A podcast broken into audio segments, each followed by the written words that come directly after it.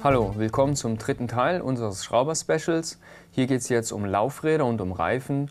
Und es kann immer mal wieder vorkommen, dass man eine 8 in sein Laufrad reinfährt oder sich auch Speichen lösen. Und ich zeige euch jetzt mal, wie man mit wenigen Handgriffen sein Laufrad wieder perfekt in den Griff bekommt.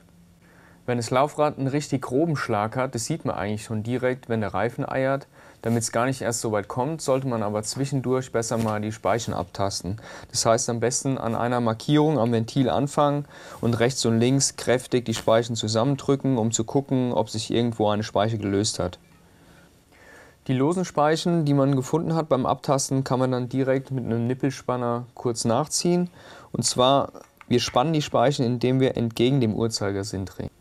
Um herauszufinden, wo genau der Schlag in dem Laufrad sitzt, gibt es einen Trick. Dazu brauchen wir eigentlich nur einen Kabelbinder anstelle von einem Zentrierständer.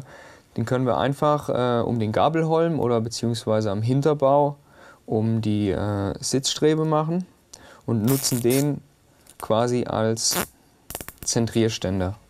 Noch ein bisschen kürzen, wenn er übersteht. Und an die Felge ranklappen. Mit Hilfe des Kabelbinders können wir nun direkt sehen, wo der Schlag sitzt.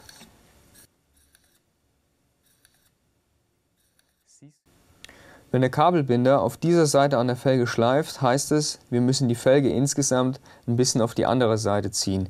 Dazu müssen wir die Speichen hier auf dieser, auf der rechten Seite nachspannen und die Felge kommt insgesamt ein Stück weiter nach rechts. Merkt euch die Stelle, an der es schleift, die Speiche und dann kurz nach unten drehen. Dann könnt ihr die Speiche mit dem Nippelspanner entgegen dem Uhrzeigersinn nachspannen. Macht nicht zu viele Umdrehungen mit dem Nippelspanner, lieber ein bisschen nachdrehen und äh, dann nochmal das komplette Laufrad überprüfen, ob es jetzt passt. Bei richtig groben Schlägen kann es auch sein, dass ihr nicht nur auf der einen Seite die Speichen nachspannen müsst, sondern vielleicht auch auf der gegenüberliegenden Seite ein bisschen lösen müsst. Das war es eigentlich schon mit dem Laufrad. So kriegt ihr mit wenigen Handgriffen die Sache wieder in den Griff. Okay, weiter geht's mit Reifen- und Schlauchwechseln. Ich zeige euch ein paar Handgriffe, die jeder wissen sollte. Es gibt immer noch ein paar Schwierigkeiten, die beim Wechsel auftreten können und ich zeige euch jetzt, wie man das vermeiden kann. Bevor ihr einen neuen Schlauch oder einen neuen Reifen auf die Felge montiert, vergewissert euch bitte, ob das Felgenband überall in Ordnung ist. Das heißt, einmal komplett ablaufen und überprüfen, ob alle Speichenlöcher bedeckt sind. Bevor wir den Reifen jetzt montieren, muss ich erstmal mit einem Vorurteil aufräumen, und zwar das Teil hier, den Reifenheber. Den brauchen wir eigentlich nur, um den Reifen runterzubekommen von der Felge. Aber um den Reifen wieder drauf zu montieren, ist er eigentlich überflüssig. Und das schadet eigentlich, weil er bei der Montage kann man auch leicht den Schlauch verletzen und hat dann direkt schon wieder einen Platten.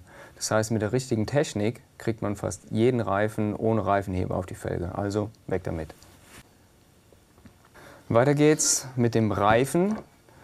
Wir müssen vorsichtig sein, dass der richtig rum drauf ist, das heißt die Laufrichtung beachten. Es gibt meistens so kleine Pfeile auf dem Reifen. Und wir fangen an, den Reifen ins Felgenbett zu legen. Auf der einen Seite. Einmal komplett rein und als nächstes kommt der Schlauch dran. Das Ventilloch ist oben. Zuerst das Ventil einstecken, Reifen drüber hebeln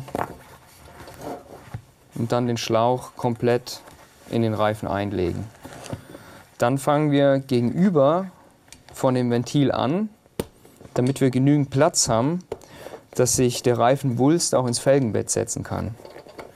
Soweit es geht, mit der Hand nachschieben. Und jetzt kommt der Trick. Wenn es hier endet und der Reifen viel zu schwer über die Felge nur gehen will, müssen wir unbedingt den Reifen nochmal nachschieben, dass er richtig tief unten im Felgenbett sitzt und dann springt der Reifen eigentlich ohne Mühe direkt auch ohne Reifenheber in die Felge rein. Und jetzt können wir schon aufpumpen. Die kleine Rändelmutter hier, die bei jedem Schlauch dabei ist, es macht Sinn, die drauf zu schrauben, bevor wir den Schlauch aufpumpen, weil dadurch kann das Ventil nicht zurück in die Felge rutschen.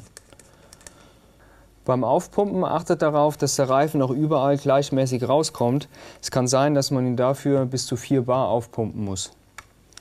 Die Rändelmutter, die wir erst drauf geschraubt haben, damit das Ventil nicht reinrutscht, können wir jetzt eigentlich wieder abmachen. Weil wenn jetzt beim Bremsen der Reifen auf der Felge wandern sollte, stellt sich das Ventil schräg und wenn, es, wenn die Mutter drauf ist, würde das Ventil direkt abreißen. Das Laufrad läuft wieder rund. Im nächsten Teil geht es weiter mit Verschleißteilen und mit der Wartung.